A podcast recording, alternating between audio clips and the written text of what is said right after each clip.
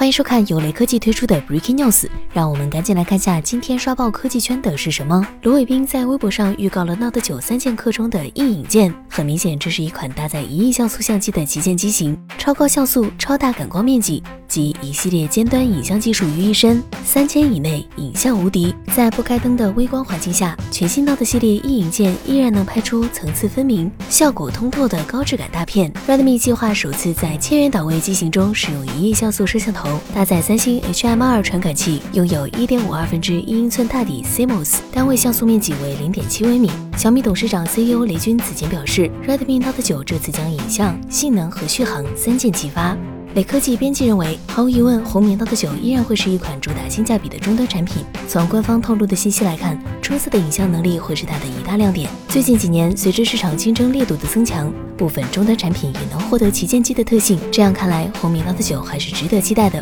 只是希望不要再出现一机难求的情况。